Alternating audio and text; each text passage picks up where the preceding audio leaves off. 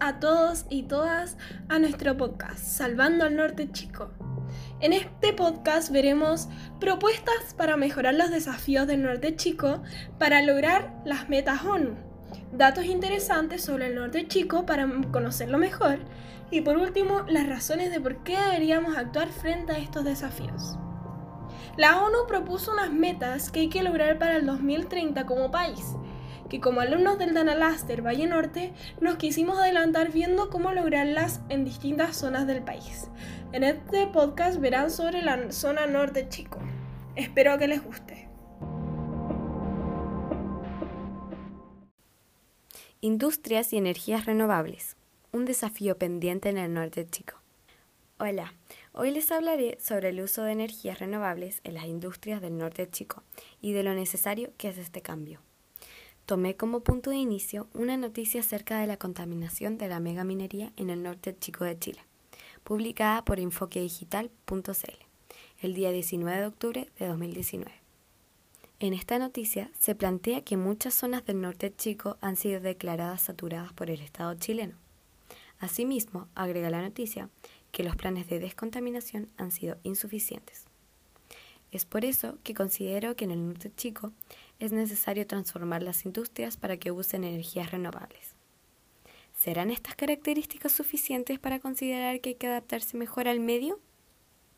Chile es un país altamente vulnerable frente al fenómeno del cambio climático, ya que cuenta con áreas de borde costero de baja altura, áreas áridas, semiáridas y de bosques. Susceptibilidad a desastres naturales, áreas propensas a sequía y desertificación zonas urbanas con problemas de contaminación atmosférica y ecosistemas montañosos como las cordilleras de la costa y de los Andes. Todas estas características son consideradas como factores de vulnerabilidad ante el cambio climático. Es por eso que debido a la creciente demanda de la energía eléctrica, en el norte chico la mejor opción sería continuar con centrales de energías solares o eólicas. Podemos comparar con la zona centro y sur, en donde predominan el carbón, producto no renovable y muy contaminante, y la energía hidráulica. El norte chico evidentemente tiene oportunidad climática, que lo pone en ventaja en relación a otras zonas del país. En cuanto a mis experiencias personales, como muchas personas he ido de vacaciones al norte chico, y personalmente considero que en cuanto a energías renovables ha cambiado mucho. Por ejemplo, Hace siete años había muy pocas turbinas eólicas. En cambio ahora hay muchas centrales de generación de energía eólica, entre Los Vilos y La Serena. Aún así, desde mi punto de vista, deberían incrementar las fuentes de energías renovables y sobre todo aprovechar la energía solar. ¿Deberíamos seguir aprovechando la energía solar? Me imagino y creo que todos queremos construir un mundo mejor, por el cual esta es una manera. Además, en una entrevista a Andrés Cove, ministro de Ciencia, Tecnología, Conocimiento e Innovación, nos cuenta que estamos en una posición de ventaja para proyectar el uso de nuestra energía renovable, pero debemos abordar con una decisión, una brecha de desarrollo de investigación y de desarrollo en relación a países desarrollados. ¿Debemos comenzar a hacer esto ahora? Para lograrlo, debemos posicionar parte de nuestro sistema de investigación más cerca del sector productivo y de sus procesos. Así pues, si se sigue contaminando con energías combustibles, podríamos causar problemas ambientales de alcance global, como la lluvia ácida, el deterioro de la capa de ozono o el cambio climático. Y no creo que queramos vivir en un planeta deteriorado. Sería muy triste para nuestras futuras generaciones. ¿O me equivoco?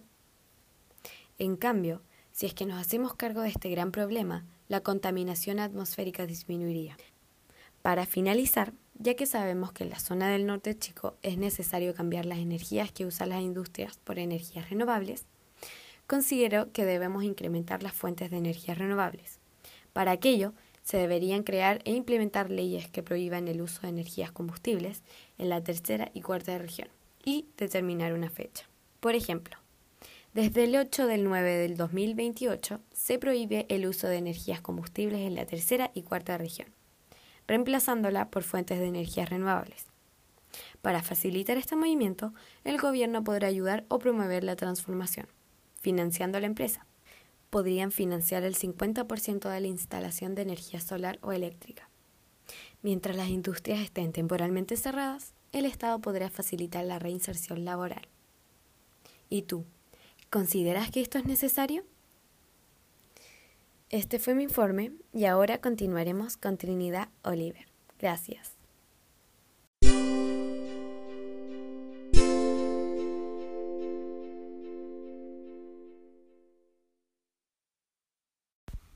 Del mar a la tierra. ¿Te habías puesto a pensar acerca de la pobreza en el norte, chico? Sí, precisamente la región de Coquimbo. En esta región, de acuerdo a la subsecretaria de Evaluación Social, una de cada diez personas viven en situación de pobreza. Miles de estas personas dependen de la biodiversidad marina, y de esto pagan su sustento.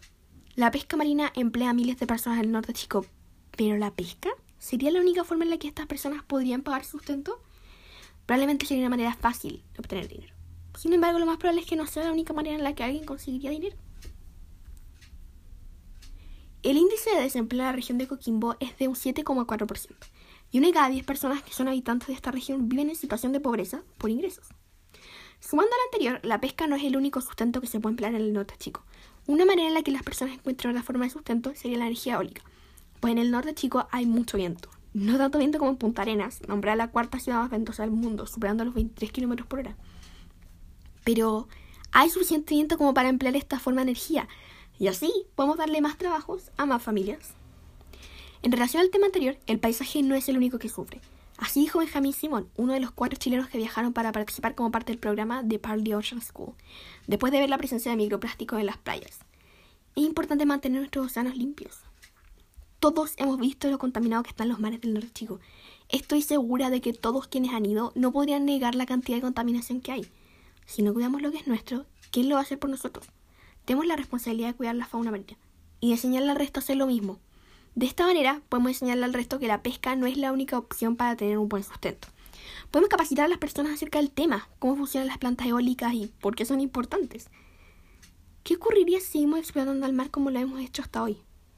Una consecuencia de no regular la pesca sería que matáramos a la vida submarina. Nosotros sabemos lo peligroso que sería que acabáramos con la vida marina. Sin vida en los mares, gases tóxicos contenidos en la atmósfera comenzarían a aumentar fatalmente. En cambio, si hacemos algo ahora, podríamos evitar todos estos daños colaterales de la pesca. Si no los cuidamos ahora, todos sabemos lo que va a pasar.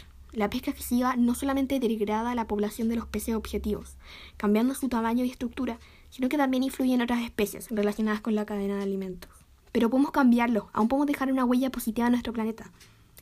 Para concluir mi columna de opinión, es necesario que en el norte grande se regule y se mejore la actividad de pesca, aprovechando el medio ambiente para generar mayor empleo.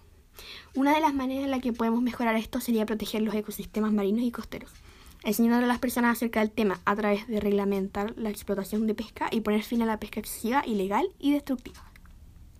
Además, prevenir la contaminación marina de todo tipo, limpiando las playas y pidiendo que las personas boten más basura usando basureros.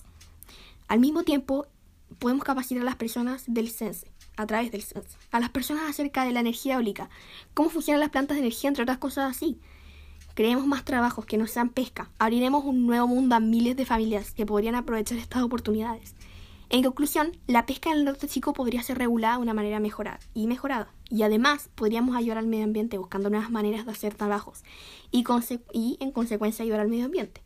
Es de carácter urgente ayudar a nuestro planeta, porque si no lo hacemos ahora tendremos que tendremos tiempo para arreglarlo después.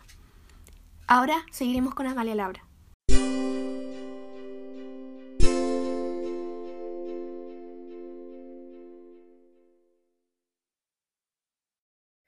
Gracias, Trinidad. Ahora seguiremos con mi informe. Alerta de sequía. ¿Has pensado cómo será vivir día a día con un recurso hídrico escaso? Debe ser fatal, ¿no?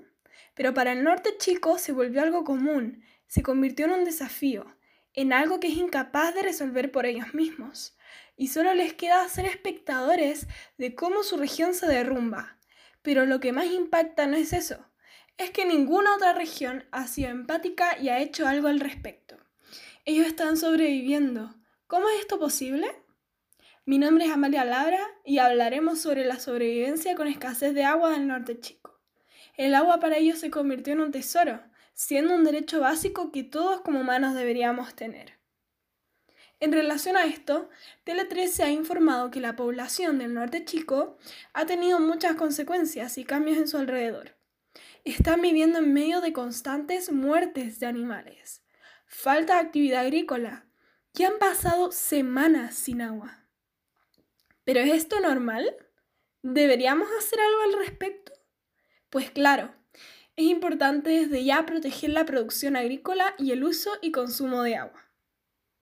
Como antecedente, se hizo una entrevista a René Garraud, subdirector del Centro de Ciencia y Clima y la Resiliencia, y comentó que durante los últimos cuatro años, el norte chico ha sufrido un déficit de lluvia cercano al 80% entre las regiones de Coquimbo y el Maule lo cual es algo serio de hablar con respecto a que la producción agrícola es la que da un 35,3% de empleo y es importante para la economía del norte chico.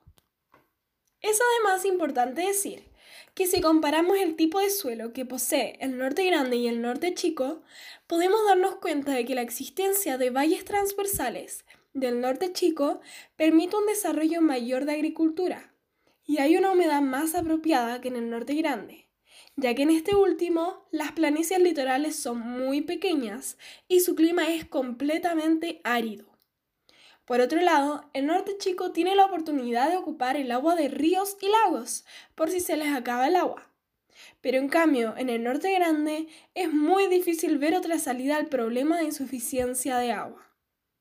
Es por esto que debemos aprovecharlo. Con respecto a un discurso que dio Greta Thunberg activista medioambiental sueca de 17 años, podemos sacar una importante frase. Esta es, cuando yo pueda hacer política, ya será tarde para actuar. Esta frase hace referencia al cambio climático que no solo se está viviendo en el norte chico, como vemos, sino que mundialmente. Y es necesario actuar lo más antes posible. Es decir, que si seguimos con esta actitud al respecto, no habrá futuro ni planeta y estamos adelantando el proceso de destrucción de nuestro propio hogar, lo cual pone en riesgo la humanidad y tu vida. Seamos responsables que, que estamos unidos luchando contra nuestra supervivencia. Además, le preguntamos a ciudadanos de Valle Hermoso un pueblo al norte chico, sobre cómo ha sido su lucha contra la sequía y los cambios que han notado a su alrededor durante estos años con escasez de agua. Y estos han notado un decrecimiento de agricultura que afecta a la economía, bajas raciones de alimentos para animales, se han quedado sin agua por más de una semana, han tenido que gastar sus últimos recursos acumulados y gran cantidad de muerte de animales.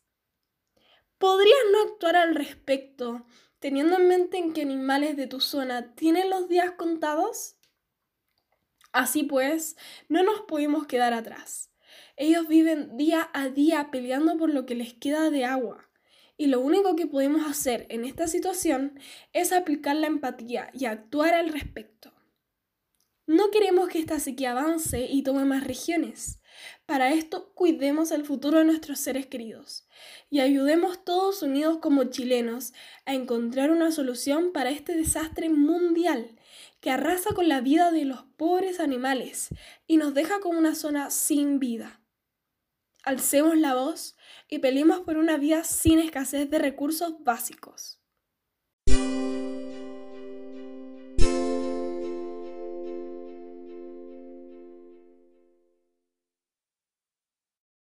¿Qué podemos hacer al respecto?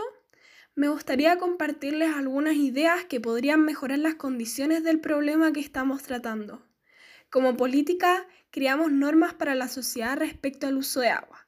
Estas se pueden dividir en soluciones domésticas y soluciones agrícolas. Las soluciones domésticas pueden ser normalizar el uso de ahorradores de agua, evitar las fugas o pérdidas de agua, mediante una organización que se prepare para anualmente supervisarlas. Controlar el crecimiento urbanístico en la zona y tener en cuenta su expansión buscando soluciones prácticas constantemente. Y soluciones agrícolas como adecuar los cultivos a especies que resistan a la sequía y que no necesiten tanta agua.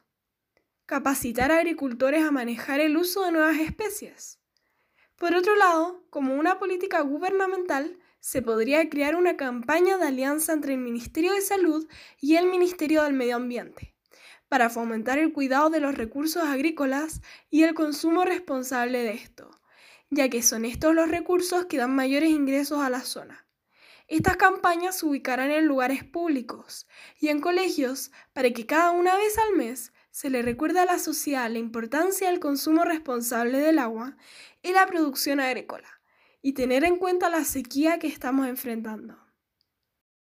En conclusión, es muy importante ser responsables con el uso del agua y la producción agrícola, ya que estamos adelantando la destrucción de nuestro planeta.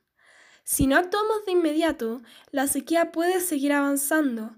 Las regiones del norte chico ya están perdiendo sus últimas esperanzas de volver a ver la belleza de su zona y cada vez va disminuyendo el empleo en el norte chico. Todavía tenemos tiempo de hacer algo al respecto y ayudar a devolver esa belleza natural a nuestro hogar. Recuperando las esperanzas, recuperaremos todo lo perdido. Soy Amalia Labra y he finalizado mi informe. Ahora escucharemos a Cristóbal Serrano con su siguiente informe.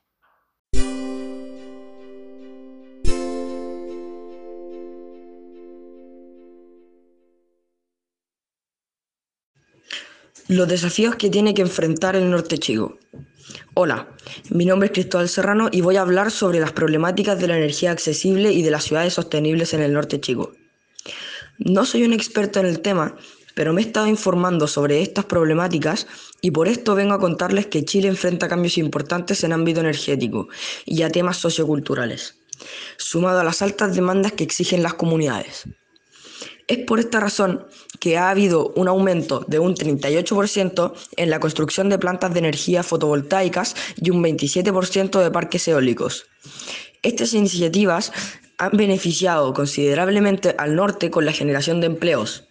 Personalmente, creo que es importante en el norte chico aprovechar las características climáticas para mejorar la calidad de vida de las personas, incluyendo la utilización de energías renovables, no contaminantes y mayor empleo, permitiendo así que existan ciudades sostenibles. ¿Por qué aún hay espacios para explotar los recursos naturales en el norte? En primer lugar, cuando comparamos el norte chico con la Patagonia, vemos que tiene un clima semiárido con poca lluvia y alto nivel de viento, con temperaturas promedio de 22 grados versus una zona con poco sol, mucha lluvia en el año y con una temperatura de 12 grados. Esto hace a la zona norte una gran fuente de energía solar y eólica. Por otro lado, ¿cuál es la opinión de los expertos respecto al tema? Con relación al tema, los expertos, como el Ministerio de Energía Juan Carlos Jovet, dicen que en 20 años más toda la energía eléctrica que consume el país podría provenir de plantas de energía limpias como, por ejemplo, plantas de energía fotovoltaicas y parques eólicos. Incluso Chile podría convertirse en exportador para Latinoamérica. Por otra parte, las energías renovables convencionales y no convencionales generaron el 45% de la electricidad que consumimos el, el 2018. Eso va a ir en aumento porque tenemos muchos potenciales. Y hoy, solo la energía solar hay muy pocos proyectos en construcción, por lo que esto lo deberíamos incrementar con la construcción de más plantas, de más paneles y más torres eólicas. ¿Cuál ha sido mi experiencia al respecto? Por lo, que, por lo que he visto en mi último viaje en Familia al Norte, pude compartir con una familia que vivía en Coquimbo y me pregunté, ¿por qué la gente vive sin luz? Nunca me imaginé lo caro que costaba la luz y la electricidad en general allá. Ellos no podían entender por qué el gobierno no invertía en procesos para hacerlo más barato y aprovechar el sol y el viento que hay en la zona. Por último, Expandiendo energías limpias y sustentables en esta región, no solo ayudaría a que la gente pueda tener un acceso más barato a la energía para vivir, sino que también va a necesitar incrementar el empleo y la educación para los especialistas que trabajan en las nuevas plantas de este tipo de energía, logrando así disminuir los altos índices de desempleo de la región. En conclusión, ¿cuáles son mis propuestas para resolver esta problemática? Mi primera propuesta sería que el gobierno diera un incentivo de menor impuesto a las empresas que se dediquen solo a la construcción y manejo de plantas de energía eólica o solar en el norte chico.